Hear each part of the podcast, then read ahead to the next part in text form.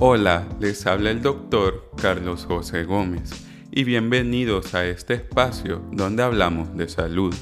El día de hoy hablaremos de los beneficios y cosas a tener en mente de comer en familia.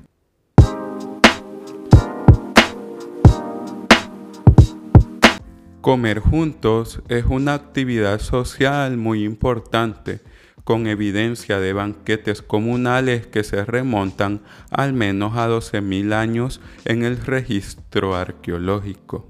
Diferentes instituciones de salud pública recomiendan que las comidas deben ser regulares y no apresuradas, consumidas en ubicaciones apropiadas, en un ambiente tranquilo y cómodo, y siempre que sea posible, junto con familiares, amigos o colegas.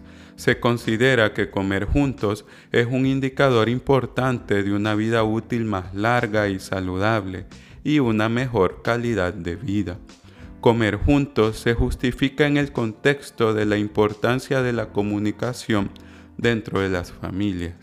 En este sentido, quizás nosotros ya hemos identificado que nos sentimos mejor de ánimos al comer juntos y se reconocen beneficios psicológicos presentes al compartir las comidas. Los estudios muestran que las comidas familiares frecuentes se asocian inversamente con los trastornos alimenticios, el consumo de alcohol y otras sustancias, el comportamiento violento y los sentimientos de depresión o pensamientos de suicidio en adolescentes. Existe una relación positiva entre las comidas familiares frecuentes y el aumento de la autoestima y el éxito escolar. Dentro de la cultura popular, comer juntos como familia tiene buen prestigio como impulsador de convivencia. También hay evidencia de que puede afectar de forma positiva los hábitos alimenticios, lo cual es de lo que queremos hablar en este podcast, cómo el hecho de comer en familia puede hacer que tengamos una mejor nutrición. Así, las comidas familiares han sido parte de proyectos en diferentes países, como el Reino Unido, Francia, Chile, Japón, Estados Unidos, Brasil, entre tantos otros. Es importante destacar que los cuidadores como guardianes de la nutrición influyen en la conducta alimentaria de los niños, tanto directamente a través de los alimentos que se preparan en casa, como indirectamente a través de su comportamiento, actitudes y entornos nutricionales que se eligen fuera del hogar que sirven de ejemplo. La comida familiar se refiere a una diversidad de formas y funciones, pero en un sentido amplio y común implica que todos los miembros de un hogar que estén presentes se reúnen a la misma hora y lugar para comer, ya sea que la comida sea la misma o diferente. Al igual que las comidas familiares, el comer acompañados es la experiencia compartida de la hora de comer moldeada por las relaciones sociales. Esto es especialmente importante durante la infancia. Estas competencias son cruciales en el entorno alimentario actual que favorece la obesidad desde diferentes fronteras con un entorno alimentario que promueve la excesiva ingesta de energía a través de alimentos de bajo precio, ricos en calorías y pobres en nutrientes, disponibles en porciones grandes en cualquier lugar y en cualquier momento, y la sistemática negación de la actividad física que dicta que existen espacios específicos para esta y todos los otros espacios son para estar quietos, siendo particularmente afectados los niños, dado que no interactúan con este entorno de forma autónoma, sino que son sus guardianes, las madres, padres, abuelos u otros cuidadores los que dictan la forma en que los niños son expuestos a este ecosistema. Actualmente hay cierta evidencia de beneficios nutricionales del comer en familia. En niños y adolescentes, las comidas familiares se han identificado como un factor clave en el entorno del hogar para promover comportamientos positivos de salud. La frecuencia con que se llevan a cabo las comidas familiares se ha asociado positivamente con conductas alimentarias saludables, en específico con un mayor consumo de frutas y verduras, mayor ingesta de micronutrientes como calcio, hierro y diversas vitaminas, y niveles más bajos de consumo de refrescos azucarados, alimentos con alto contenido de grasa, bocadillos y pasteles poco saludables, alimentos fritos y comida rápida. Se ha reportado que tener comidas familiares regulares en la adolescencia temprana afecta positivamente la ingesta diaria promedio de verduras y alimentos ricos en calcio, incluso cinco años después en el transcurso de la vida. En la edad adulta joven y media, las frecuencias de las comidas compartidas se ha asociado con una mayor ingesta de frutas y verduras, productos lácteos, cereales integrales, fibra y algunos nutrientes clave. Así también se ha asociado con una menor ingesta de alimentos considerados poco saludables y del uso de restaurantes de comida rápida.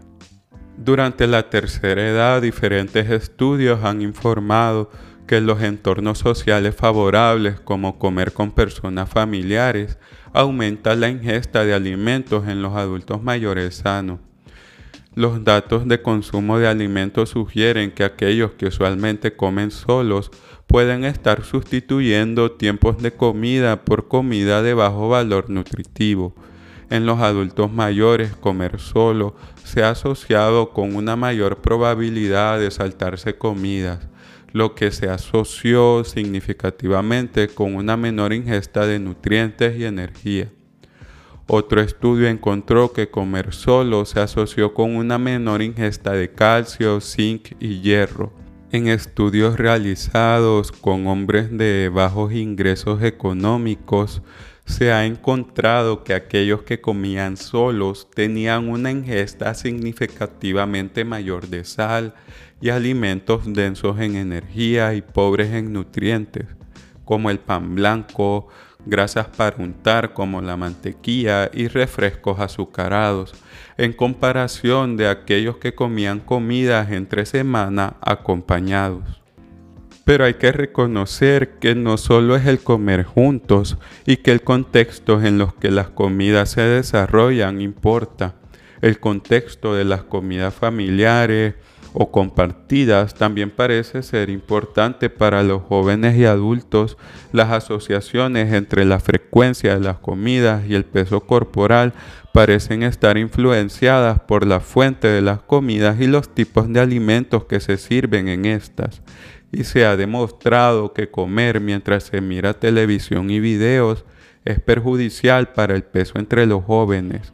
Las investigaciones también han demostrado que muchas familias comen fuera de casa y comer alimentos preparados fuera de casa se ha asociado con un índice de masa corporal más alto y un estado de sobrepeso entre adolescentes y adultos. Entonces es necesario entender que existen desafíos a la hora de las comidas familiares. Creer que las comidas familiares son una práctica saludable solo por el hecho de comer junto a otros es una forma bastante simplista de abordar un fenómeno que es complejo y altamente dependiente de las normas y discursos sociales y culturales y que puede no ser alcanzable para muchos. Hay muchos desafíos para realizar comidas familiares que se originan por limitaciones externas o aspectos inherentes de la vida familiar. Y no se puede ignorar el trabajo alimentario que las rodea. Así encontramos que hay aspectos de género que son limitantes a la hora de las comidas familiares se ha informado que las mujeres continúan realizando la mayor parte del trabajo alimentario en muchos países, como en Francia, Australia, los países nórdicos, Canadá y los Estados Unidos. La división desproporcionada del trabajo se basa en parte en normas de género implícitas que estructuran la vida familiar.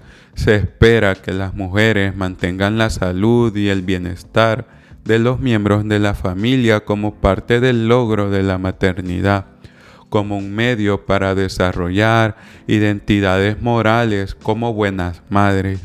También se espera que carguen con la carga mental y física del trabajo alimentario e implementen dietas saludables como expresión de la feminidad, como cualquier otro humano si no se instruyen respecto a esto, no tienen por qué saberlo mágicamente. Los estudios han informado que los padres también pueden sentirse apresurados y estresados cuando tienen que hacer frente al trabajo de la comida, pero muy raramente expresan culpa y ansiedad como lo hacen las madres.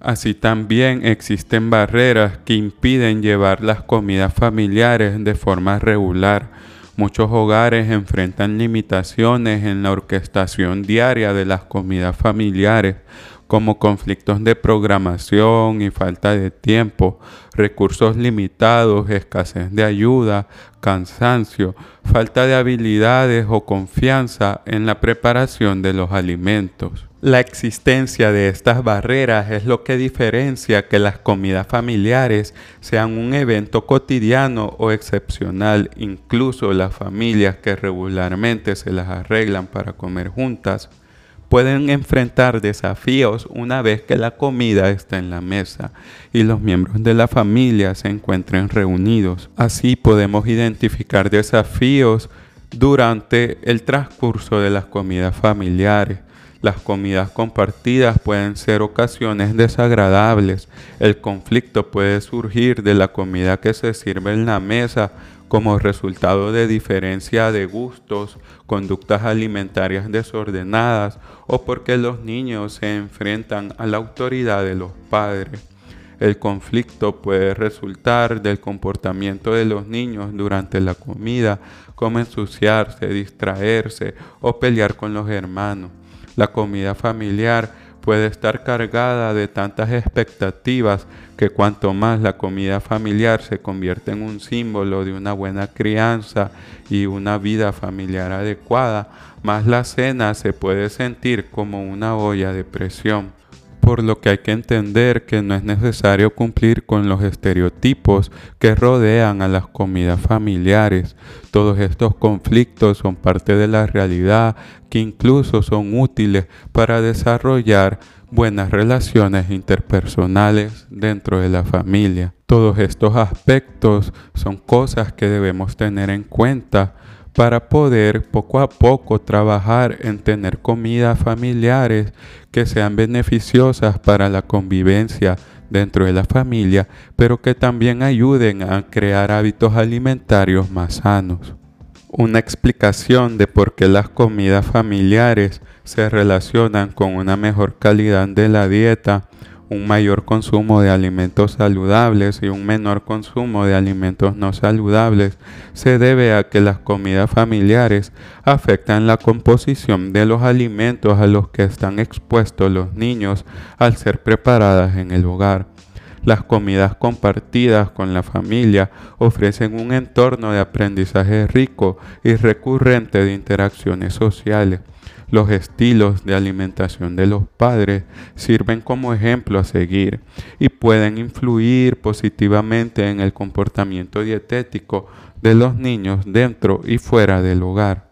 Existe la necesidad de realizar más estudios para tener una visión más clara de este fenómeno, dado que hay estudios que recogen la opinión de los progenitores en relación con la comida familiar que indican que estos están más interesados en la oportunidad de comunicación y conexión a través de las comidas familiares que en los beneficios nutricionales o sobre la salud que éstas puedan tener. Los datos actuales solo son correlacionales, es decir, estadísticos, y muestran la relación entre un mayor número de comidas familiares y mejores hábitos alimentarios. Los datos actuales no expresan causalidad. La relación que nos ha mostrado la estadística actualmente parece apuntar a que no es el simple hecho de comer acompañado el que genera que se coma más saludable, en particular por los niños y adolescentes, por el dato de que los padres apoyan la idea de tener comidas familiares por motivos de convivencia, más que por reconocer que esta puede ser una buena práctica en relación a la salud de sus hijos, se puede teorizar que aquellas familias que comparten la mesa con mayor frecuencia, venciendo los contratiempos que esto puede llevar, lo hagan pensando en el bien general de la familia que se puede expandir a otras prácticas que influyan positivamente para tener una alimentación más saludable. También se han reportado beneficios de comer acompañados en otras áreas de la vida. Comer acompañados también se ha asociado con tener beneficios en el área laboral y de relaciones interpersonales. Y en particular hay estudios de que esta práctica es una parte importante del tejido cultural que ayuda a funcionar con éxito a los bomberos, para los cuales comer juntos en el lugar de trabajo se asocia significativa y positivamente con el desempeño del equipo. Para ir terminando, también me gustaría hablarles un poco de qué hay de comer solos. Lastimosamente, el número de personas que viven solas ha aumentado constantemente durante las últimas décadas. Por ejemplo, se ha quintuplicado el número de hogares unipersonales en los Estados Unidos en comparación con los años 60. Según Euromonitor Internacional, una firma líder en investigación de mercado, el número de personas que viven solas se está disparando a nivel mundial, pasando de aproximadamente 153 millones en 1996 a 277 millones en el 2011, es decir, un aumento de alrededor del 80% en 15 años. La soledad es un fenómeno contemporáneo que tiene diferentes repercusiones tanto sobre la salud mental como la salud física, de la cual hablaremos en próximas ocasiones. A lo largo de los años se han presentado varias razones por las cuales las personas están comiendo solas en la actualidad. Se incluyen la creciente población que envejece, el aumento de las tasas de divorcio, el aumento del trabajo remoto, sin mencionar los cambios en el estilo de vida laboral que hacen que trabajadores almuercen en sus escritorios. Los factores asociados con comer solos durante la tercera edad incluyen la accesibilidad a alimentos, la ingesta diaria de alcohol, la fragilidad e ingresos económicos. Un estudio ha reportado que la viudez significa tener muchas menos oportunidades de comer acompañado. Los participantes atribuyeron diferentes cambios en sus comportamientos alimentarios incluida la elección de alimentos, menos comidas regulares y un trabajo reducido de preparación de comidas al perder a sus parejas. Las personas viudas expresan ya no tener el compromiso del compartir y tienen menos interés en la preparación de comidas en ausencia de la obligación o la recompensa de compartir la mesa. Las consecuencias de comer solo están mejor documentadas en la tercera edad, donde existen consecuencias negativas tanto en términos del consumo de alimentos como en términos del estado de ánimo, asociándose con estados de ánimo depresivos y pérdida de la conectividad social. Pero también hay que reconocer que la comida como un evento social no garantiza en sí misma mejores comportamientos alimentarios para las personas. De hecho, una razón principal para la alimentación social puede ser en realidad que brinda una oportunidad para que las personas se excedan. Ya para terminar, me gustaría dar el mensaje que apostemos por las comidas familiares aparte de los beneficios emocionales que se pueden presentar al compartir la mesa, el compartir alimentos parece tener beneficios nutricionales, en especial en los extremos de la vida, y las comidas familiares parecen ser una buena herramienta para ayudar a niños, adolescentes y adultos mayores a comer mejor por lo que si ya es una práctica que se realiza, hay que tratar de mantenerla. Además, hay que tener en mente que los beneficios de las comidas familiares están fuertemente influenciados por la frecuencia, la duración y la ubicación de las comidas, así como por el tipo y la cantidad de alimentos ofrecidos. Es importante explorar estas variables adicionales relacionadas con el entorno para mejorar la calidad de las comidas familiares es necesario reconocer las situaciones particulares que pueden enfrentar cada familia. El trabajo mutuo como progenitores es necesario para la crianza de los hijos y la alimentación familiar por lo que hay que velar por los aspectos de género que pueden entorpecer las comidas familiares y aceptar que los esfuerzos que se hagan no tienen por qué manifestarse en el cumplimiento de estereotipos de la comida familiar perfecta. Pero el tiempo y esfuerzos invertidos pueden tener frutos positivos en la alimentación y crear hábitos saludables en niños y adolescentes que perduren en el tiempo y extenderse a los adultos mayores de la familia. Y la meta de lograr tener más comidas en familia debería ser guiada por las prácticas para crear un entorno familiar positivo. Si te ha gustado esta información, síguenos para no perderte de nuestras publicaciones. Si crees que esta información puede ser de ayuda para alguna persona querida, no tengas pena en compartir. También puedes visitar nuestro sitio web saludmv.com. Estamos agradecidos de poder contribuir a que la información en salud sea de libre acceso en Internet.